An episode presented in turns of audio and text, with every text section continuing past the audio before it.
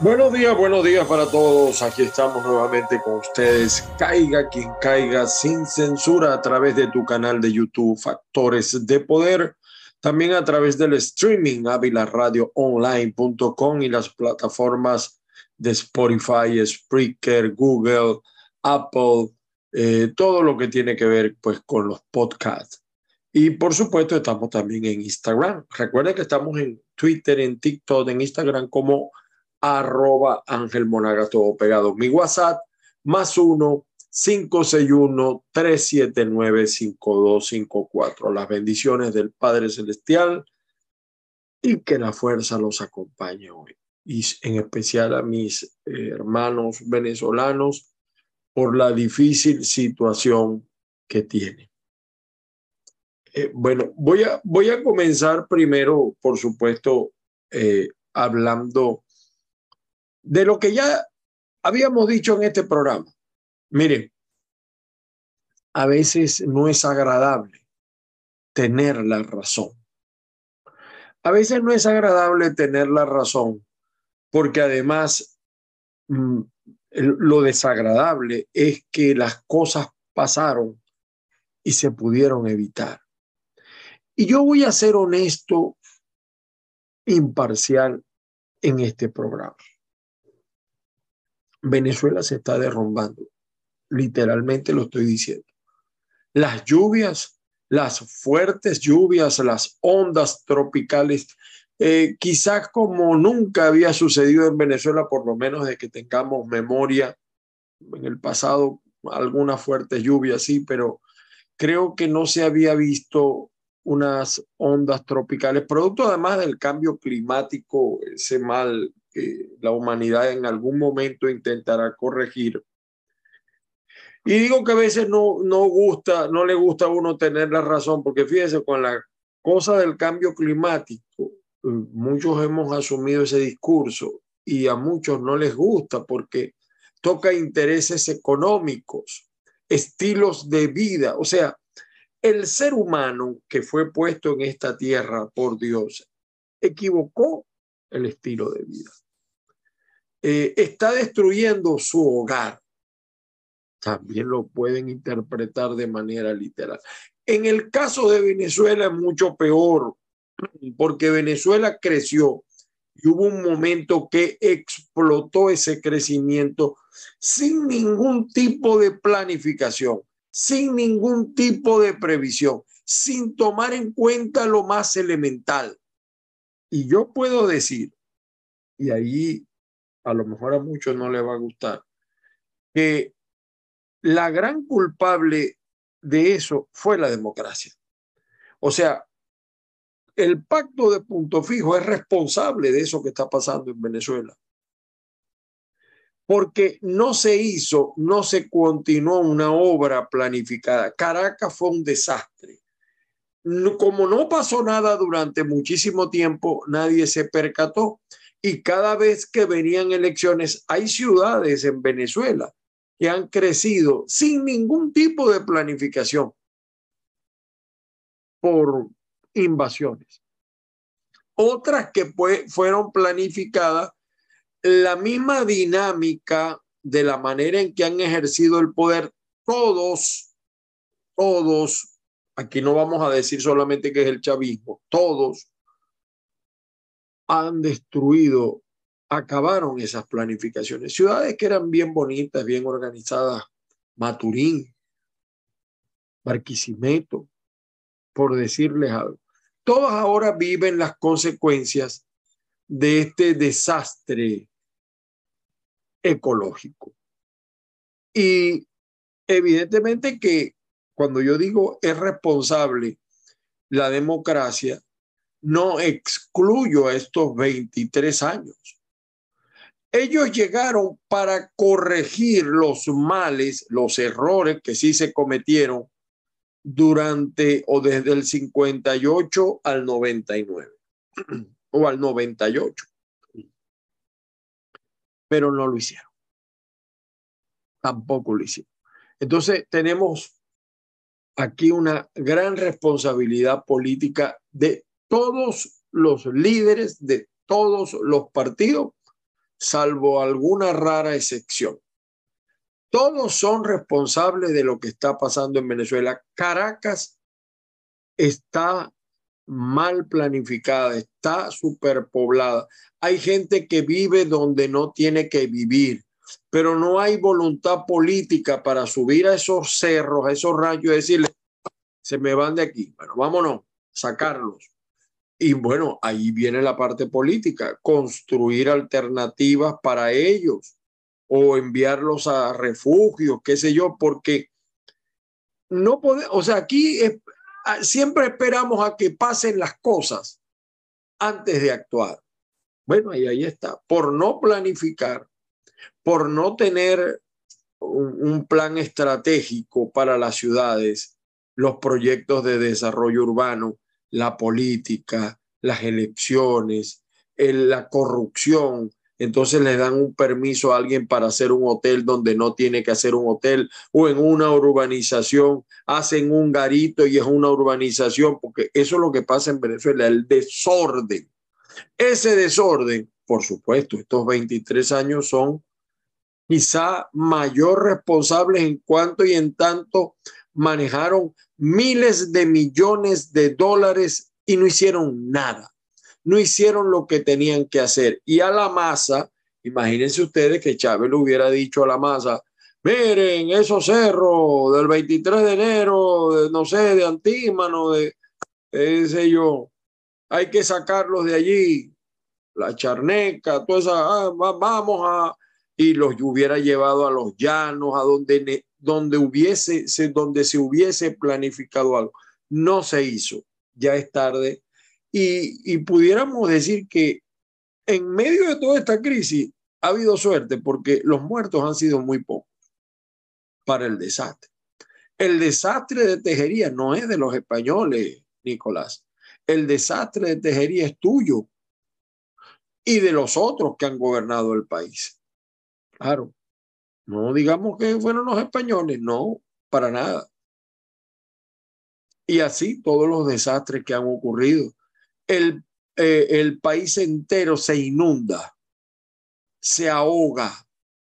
Y yo quiero que veamos algunas escenas. Eh, hay muchísimos videos de muchísimos desastres en Venezuela. Yo quiero que veamos este video de manera de resumir eh, el desastre. Y yo sí respondo a la pregunta, ¿de quién es la culpa? ¿De la democracia y de las nuevas dictaduras que han gobernado el país durante 23 años? De los dos. ¿De quién es más o de quién es menos? Quien haya manejado más recursos, quien haya tenido más poder de convocatoria será mayormente responsable. Los líderes políticos, como decía Winston Churchill, el problema es ese, que no buscan ser útiles, sino que solo han buscado ser importantes. Y lo digo, me, detengo ahí antes de mostrarles el video porque yo tengo amigos que gobernaron en el pasado, que hicieron fortunas invadiendo terrenos, comprándolos a precio de gallina flaca, montando negocios, comercios de distintos tipos, supermercados, almacenes, eh, clínicas, qué sé yo. Y después se quieren vender como empresarios. En diferentes gobiernos han manejado contratos. Y a ellos, o sea, esa, esas camarillas que rodean los gobernantes son culpables corresponsables, porque aquí hay culpables y responsables. Porque el gobernante es culpable por dejarse convencer y el empresario o el dirigente vecinal es corresponsable por, es, es culpable y responsable, las dos cosas.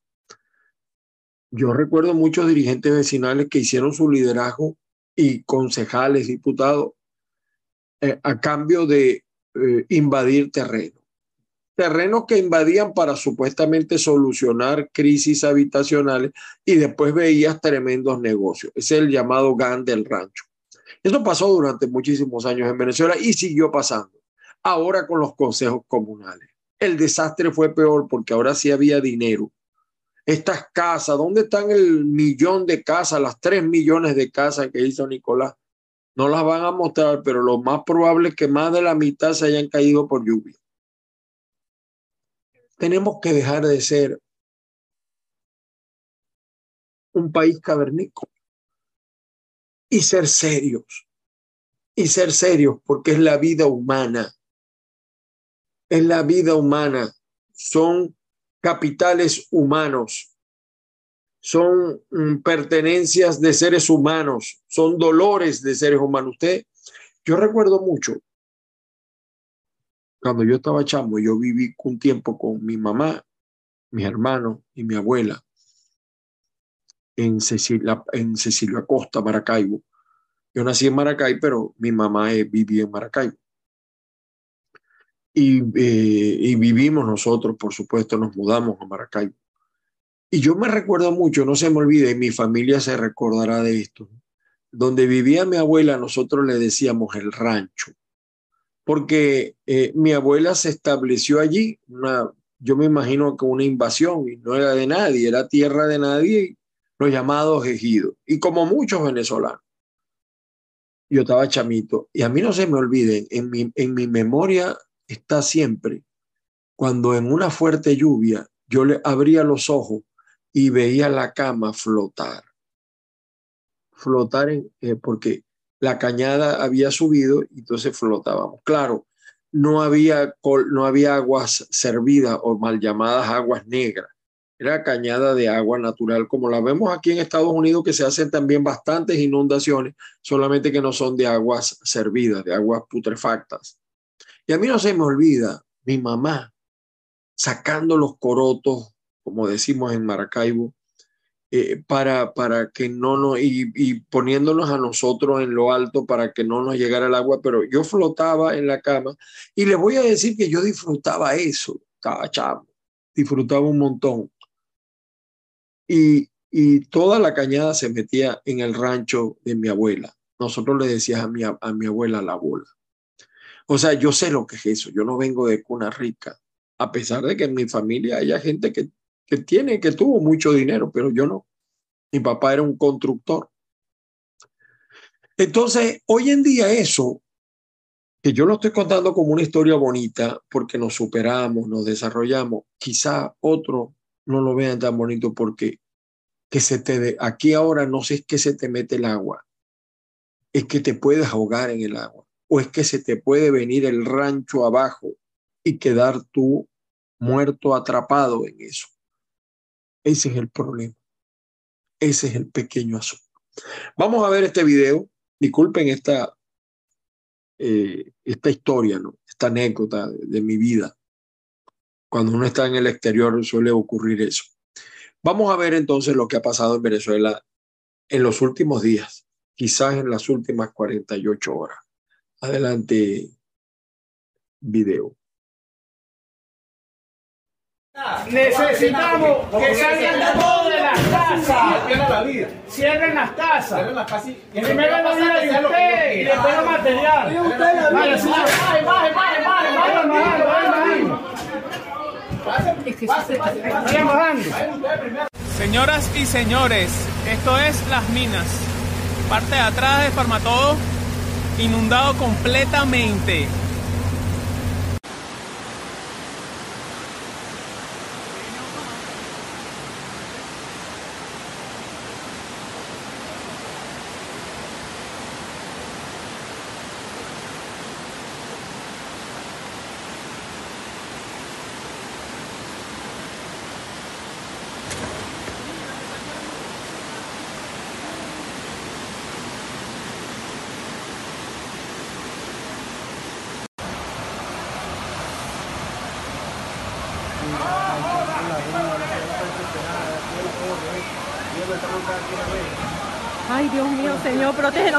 Metió para el edificio. Mira cómo se metió para el edificio. Soteja está abajo, en planta baja. Ay, Dios mío, Señor. Ay, señor, mira, mira, el, otro carro se lo lleva también. Ay, mira, el, ¿Cuánto se ha llevado ya? Cuatro. como cinco. Ya, como cinco. Mira, mira. la camioneta, Dios mío. Mira la grúa, vale, ay, Señor. Ay, perdió el camión por estúpido. Pero el Señor por ayudar en otro. La verdad, podía ir.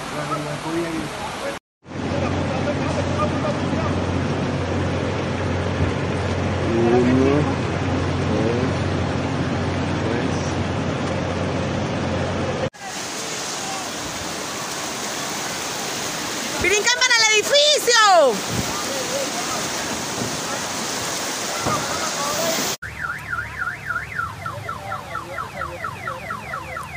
¿Pero se habrá llevado algún carro para allá?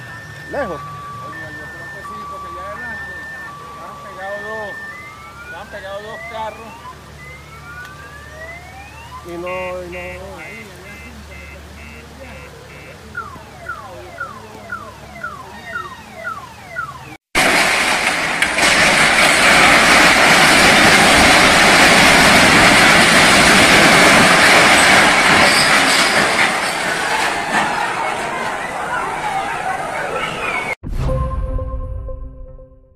Bueno, como suelo decir yo a veces, sobre todo en los velorios o las notas de duelo, las palabras sobran y no bastan. Los videos lo dicen todo, las imágenes. Y esas son apenas un pequeño grupo de imágenes fundamentalmente de la capital. Eso está pasando en Occidente, es decir, en el Zulia, Táchira, Falcón, Mérida. Mérida, un desastre ciudades que explotaron. Pero bueno, haga usted el juicio y ojalá los gobiernos, los políticos entiendan. Y yo pregunto, por cierto, los líderes de la oposición, del gobierno interino que se niega a morir, se ha hecho presente en esa crisis, más allá de los pronunciamientos. Porque acuérdense que las palabras se las lleva el viento y a los políticos les piden hechos y no palabras. Otro caso que me preocupa y es que es increíble lo que pasa en Venezuela. O sea, en Venezuela se violan todos los principios de, de los derechos humanos, de, de la justicia, todos. Los principios generales del derecho valen un coño, vale en medio, nada. ¿Cómo es posible que este fiscalucho, que dice que es fiscal, Tarek William Saad, porque no pudo atrapar al culpable, mete preso a la familia? La familia del terrorista, el CONAS, que amenazó a fiscales, a policías, creo que por fin se volvió puro, pura bulla, ¿no? No mató a nadie. Le metieron la familia presa. Familia, yo creo que aquí es donde viene el asunto. Ellos son familia de José Bambaito Guzmán, el autor de aquella gaita que dice un ojo dimos. Gaita que se la dedicaron a Carlos Andrés, pero cuánta falta le hizo, dieron falta gaita a Chávez, cuántas faltas le hacen las gaitas a Maduro. Eso no es que un ojo, un ojo, los dos ojos, la boca, todo lo dieron y miren el desastre. Entonces este tipo que dice que él es el, el fiscal del siglo, o sea, ¿qué les digo yo? Robert Kennedy es un pendejo, pues al lado de Tarek William Saad. Creen que él es la, estrella que refulgante del, de allá atrás, donde usted está viendo esa imagen. El sol que nace todos los días de la justicia. Sí creo que es menos corrupto que Luis Ortega, pero mire, las cosas que hace y sobre todo las que no hace, da mucha vergüenza tener un hombre que diga que es fiscal tener un poder judicial que permite esas cosas, tener una dirigencia política que no haya salido a defender a la familia Guzmán en Cabima, en el estado Zulia. O sea, como no pudieron atrapar al CONAJ como el CONAJ amenazó, entonces metieron presa a toda la familia y le imputaron que colaboradora, que etcétera, que cómplice. Son una familia humilde. O sea, el que no conozca a la familia Guzmán, yo no estoy diciendo que sean puros, que no hayan cometido, no, habrán hecho cada uno sus cosas, pero es una familia humilde, que los vecinos la respaldan. Es más, puedo decir esto, el 20 de febrero murió el autor de un ojodismo y murió en la miseria, en la miseria, abandonado en un hospital en el Pedro García Clara de Ciudad Ojeda y no recibió ayuda de nadie de nadie. Entonces, para remate, ahora le meten presa a la familia. Gracias a Dios ya él está muerto, pues, para que no viera ese desastre. Porque como no pueden atrapar al tipo, y el, el mismo tipo lo ha dicho, mire, yo el malo soy yo, el terrorista soy yo, mi familia nada tiene que ver. Ese, ese video lo saqué yo hace mucho tiempo. Vean este video que me pasaron eh, familiares vecinos de allá de Cabimas, donde ellos viven. Y si estos son los que se han enriquecido, si esta es la riqueza que les atribuye, o sea, porque yo no me explico por qué Tarek lo tiene preso, hermano. Por Dios. La responsabilidad penal es personal. O sea, eh, yo, yo no sé y entonces él dice que es el defensor de derechos humanos. ¿Dónde están los derechos humanos de esta familia? Bueno, vean ustedes el video y regresamos con más.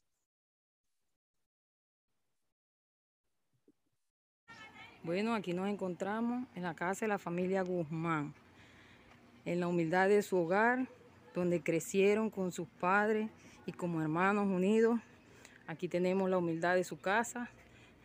Como pueden ver, no viven como dicen que se aprovechan de los comerciantes ni nada de eso. Viven muy humildes, en la casa de su familia, la casa de su mamá. Por aquí la tenemos, en el barrio Campo Lindo. Por aquí nos vamos con toda la comunidad que los vio crecer,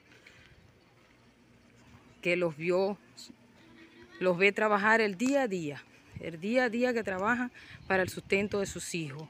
Día a día trabajan para el sustento de sus hijos. No son ningunos terroristas, son deportistas. Son deportistas, hombres honestos, hombres trabajadores. Por aquí, el estadio donde muchos lo conocen, muchos saben que son deportistas. Aquí está toda la comunidad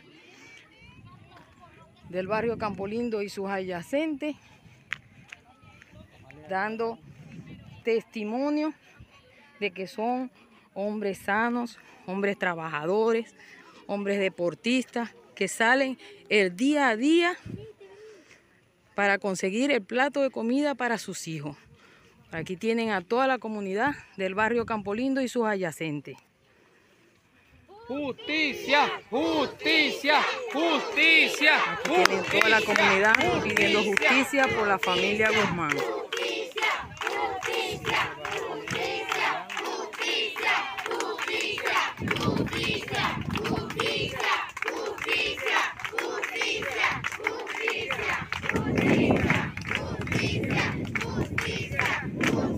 La gente en apoyo a toda la familia Guzmán, a las 12 personas detenidas, Señor, pidiendo justicia por su familia, los niños por sus padres,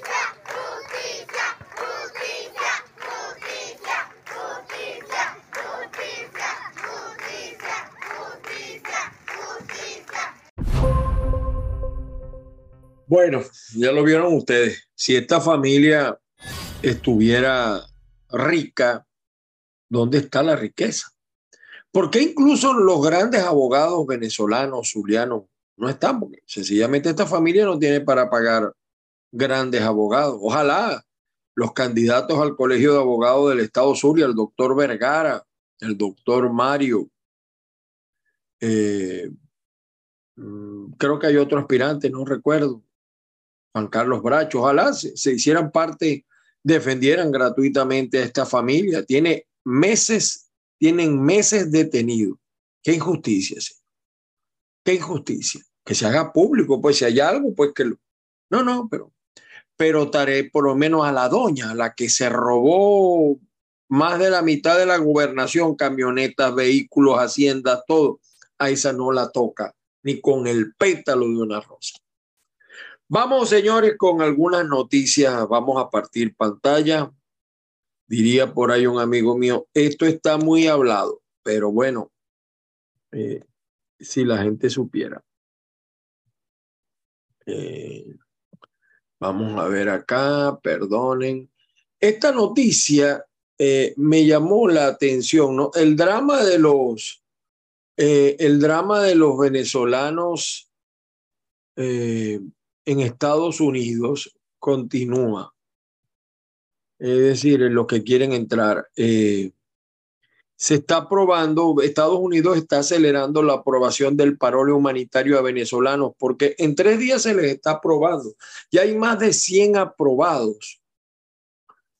¿Qué busca? Quizá las elecciones de medio término pesan acá en los Estados Unidos, quizá es política, pero en todo caso ha sido una solución para tener una migración ordenada, para tener eh, una migración como la, una emigración, pues como lo quiere los ciudadanos. Y nosotros no nos oponemos a ellos. Así que Estados Unidos acelerando la aprobación del parole eh, humanitario, creo que son muy pocas, 24 mil son muy pocas. Claro, como les decía yo ayer, igualito van a entrar y van a, de manera ilegal, los coyotes están bailando en una pata. Vamos a ver las noticias de la prensa impresa. El Nacional abre también con una nota interesante. Fíjese, migrantes venezolanos quedaron confinados en Centroamérica. Mire cómo están. Se lo decíamos ayer. Eh, un multimillonario de ascendencia india será el nuevo primer ministro británico. Lo decíamos también ayer. Eh, eh, por cierto, que es la primera vez que un hombre de color llega a primer ministro inglés de familia pudiente, pero como, o sea, la gente dice multimillonario, bueno, en, Inglaterra, en Londres, en, Reino Unido hay mucha gente rica, ¿no? Eh, pero usted ve la sencillez del tipo, la sencillez del tipo y además su preparación. Y es una cosa curiosa, ¿no? Porque Inglaterra eh, ejerció el poder, vamos a decir así, en la India durante muchísimo tiempo. Bueno, para el Nacional estas son las dos noticias importantes. El diario del régimen, aguaceros siguen causando estragos. El paso de la onda tropical 46 provocó intensas lluvias y afectaciones. En Caracas colapsaron 12 viviendas. Cuando ellos dicen 12, son como 50 en el 23 de enero. Hubo anegación en San Antonio y Carrizal, esto es en el estado Miranda. El castaño en Maracay volvió a inundarse en Aragua. Lo dijimos en este programa. Y que por eso la gente corría y decía, no, ¿qué tal? Porque eso es así. Cuando usted le pica una culebra, le corre a un machorro. Diosdado dice, Guaidó es un problema de Estados Unidos. Eso es verdad. Tiene razón Diosdado. Estados Unidos no le va a decir que no a Guaidó, porque es una política, es una política de no apoyar regímenes dictatoriales. Las propias contradicciones del llamado gobierno interino, que para mí es de Internet, lo han llevado a eso. Y ojalá aquí la prensa en Estados Unidos entienda y comprenda que la, que la, la, la, gente en Venezuela no quiere a Guaidó, desapareció su liderazgo. Yo no sé, Ramón muchacho tiene muchos años acá en Estados Unidos y no sé qué es lo que ve él, pero los que hacemos todos los días vida desde aquí, pero que estamos pendientes de todo lo que pasa en Venezuela y ya lo veíamos venir en Venezuela, Guaidó perdió todo lo que tenía. Y lamentablemente la, el fraccionamiento opositor es muy grande, es muy grande. Eh, seguimos con la prensa impresa. El aragüeño, fíjense ustedes, el aragüeño eh, refleja acá, implementarán plan de atención y recuperación integral de ojo de agua en 30 días. Reabren el paso por la carretera Choroní. Eh, ese es el parque Henry Pitier para llegar a la, costa de Choroní Puerto Colombia, todo eso, hay que atravesar ese parque, Henry Pitier, y la carretera es angostica y las curvas, bueno. Eh, yo tenía una prima que, y un primo que las pasaban, bueno, menos me imagino que todavía, porque no se han muerto. Eh, Olga, Olguita, como les decimos nosotros, y Andrés.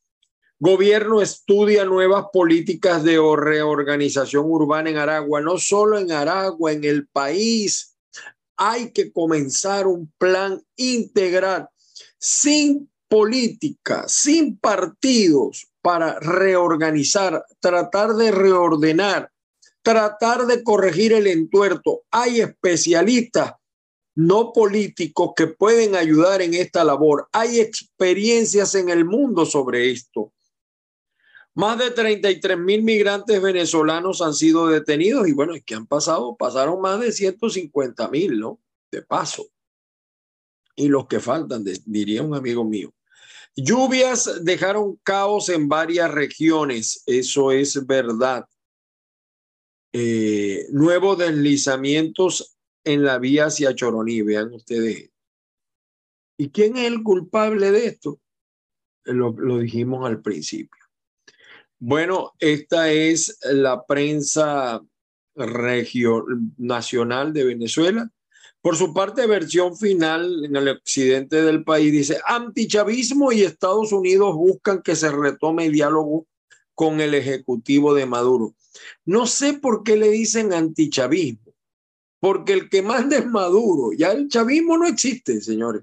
Queda en los, en los esterteros, quedan por allí algunos. Y estos no son los que están discutiendo porque el chavismo no se ha sentado.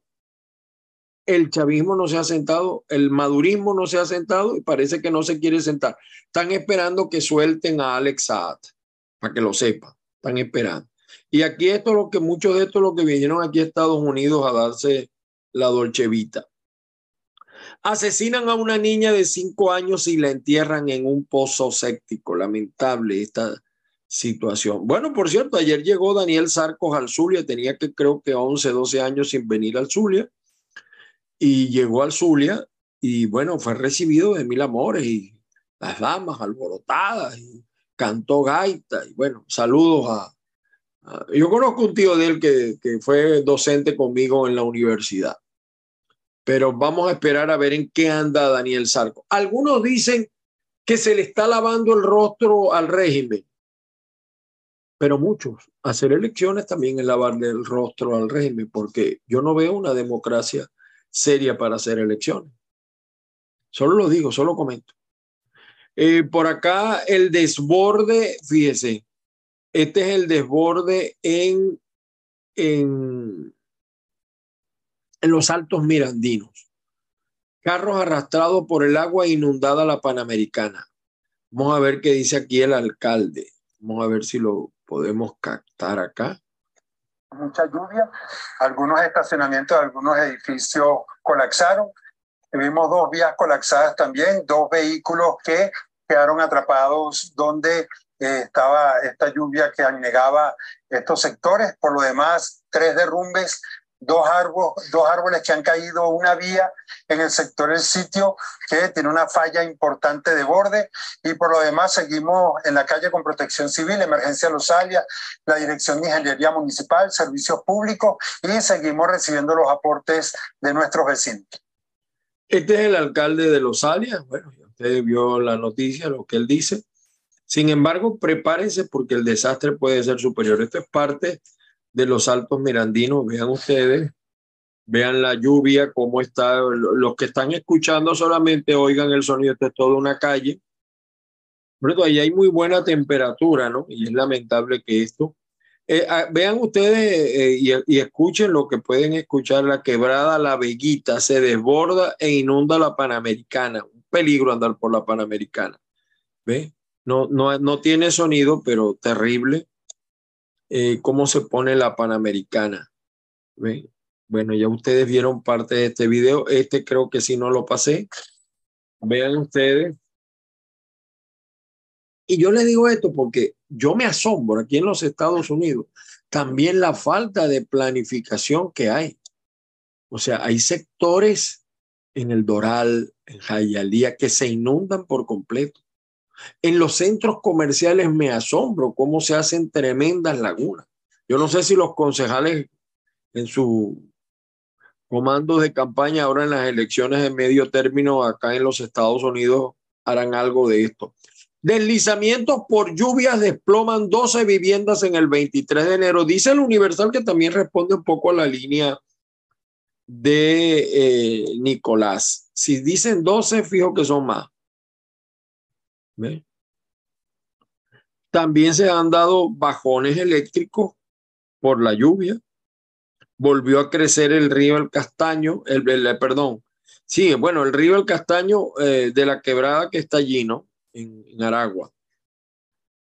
Eh, por su parte, el carabobeño, vamos a ver qué nos dice el carabobeño. En Carabobo también ha habido fuerte lluvia, pero el vampiro esconde las cosas.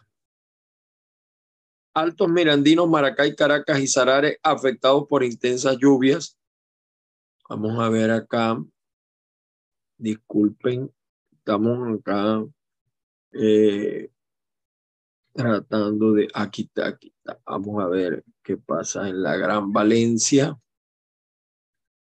Eh, vamos a ver la disposición de la basura en San Diego, un problema con soluciones. Vialidad de negro, primero en avanzado estado de deterioro. Oye, ¿cómo vean esto, chico? Esto es Carabobo, donde el vampiro dice que lo que falta es sarna para No, no puedo creer. Esto no puede ser Carabobo. El diario La Prensa del Estado Lara, del Estado Lara pacientes de Sanare necesitados de ambulancia, el desastre de Sanare. Eh, padres y representantes acuden a la, a la autogestión. Onda tropical causó 46 causó Vean esto, afectaciones en tres estados, no dos, tres, como dice eh, eh, última noticia. En tres estados, vean ustedes, eh, los que no lo ven, un desastre en los castores. Aquí en los castores, yo tenía una amiga, una médico que vivía allí, María Elena Goyo Regardiz, médico. Su papá, el coronel Goyo, fue, fue chavita también, estuvo en el hospital universitario de Maracaibo en una zona de, clase media alta. O sea, y vean ustedes el desastre, mal planificada también. Vean, vean ustedes el desastre. Bueno, por su parte, el impulso. Aquí está Adolfo Pereira, ofreció balance de las lluvias en Lara. Eh, se desploman varias viviendas en el 23 de enero. Bueno, el desastre. Vamos a ver qué dice Ah, reportan afectaciones en nueve sectores de Simón Planas por lluvia. Esto es en, en, el estado Lara. Vamos a ver qué dice aquí el embustero alcalde de, de, oye, no aparece. Bueno, lo que aparece es declarando. Lo que aparece es declarando. El Pitazo, por su parte, videos, lluvias en Caracas, se derrumbaron varias viviendas y también se resalta eh, eh, la, venezolana, la primera venezolana admitida por el programa migratorio de Estados Unidos fue súper rápido, dice ella, y tiene, esto tiene entusiasmado a más de uno. Eh, el vuelo que venía, por cierto, de Panamá con los que fueron huyendo, que no les permitieron entrar, aterrizó por mal tiempo en Paraguaná. Y de Paraguaná para Caracas que echarle rueda. Sicario asesina al novio a salir de su boda en México. Lamentable, chico, esto de verdad. Bueno. El diario Las Américas, mire lo que está pasando acá en la Florida. Eh, la Florida a la puerta de convertirse en un estado republicano, bueno, yo creo que es republicano. Manejo de la economía amenaza a demócratas con perder mayoría en el Congreso. Ese es el gran temor que tiene eh, aquí la situación, porque aquí la gente eh, responde mucho al parámetro económico. Este es un país que no está acostumbrado a alta inflación y eso que está en 10 y tanto, no, pero no está acostumbrado. Y evidentemente, fíjense, yo estoy en un condado que es el Doral o el Doral, donde la colonia venezolana es importante, ojalá se una. Es la primera mayoría de las colonias que votan acá. Es una ciudad además fundada prácticamente por venezolanos y cubanos también, por supuesto. O la hizo un cubano, pero hubo muchos venezolanos que lo acompañaron en esa tarea. Estados Unidos está acelerando la aprobación del parole eh, humanitario a venezolanos. ¿Por qué? Da una explicación. El New York Times en inglés habla de que asume como primer ministro Richie Sunat en medio de un partido eh, con dos pedazos, ¿no?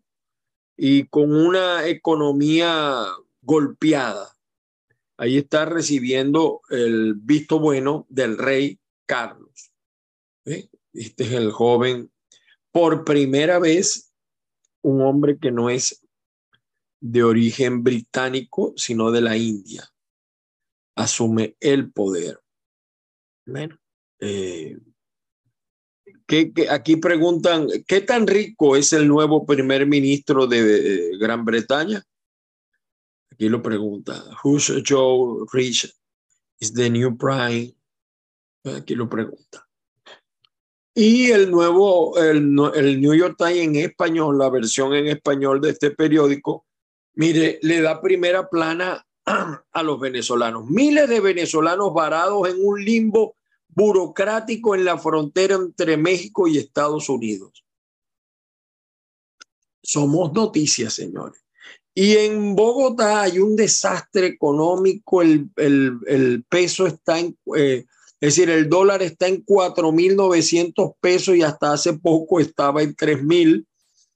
Aquí está, con dólar bordeando los 5.000, sugieren intervención del emisor. La gente está rabiosa, no la tiene fácil. Petro ha bajado su popularidad. Terrible. Y en Colombia también, miren, deslizamientos tienen en alerta más de la mitad de los municipios. Es un problema latinoamericano y americano también, porque aquí en, Estados Unidos, donde hay influencia latina, también se han dado estas, estas cosas. Eh, la falta de planificación urbana en Bogotá. No así, fíjense, vean ustedes el Medellín y Cali, que es completamente distinto a esto. Por si acaso. Bueno, nosotros en Caiga quien caiga, en nuestro portal, los invito a visitar caiga quien caiga.net. Los invito a visitar. Somos poquitos, pero con buenas noticias. Bueno. Señores, hasta aquí nos trajo el autobús por el día de hoy. Fue suficiente las bendiciones del Padre Celestial para todos y cada uno. Mi abrazo solidario con todos los venezolanos que están en penuria, bien sea porque no pudieron entrar a los Estados Unidos y están en esa situación, bien sea porque están padeciendo por las lluvias, por las inundaciones, por la inseguridad. Le pedimos al Padre Jesucristo que abogue por todos los venezolanos, que se resuelva nuestra situación. Bueno, y el tema, hablaremos otro, otros programas de otros temas. Señores, que la fuerza los acompañe. Nos escuchamos mañana, como siempre, a esta hora. Nos escuchamos. Feliz día para todos.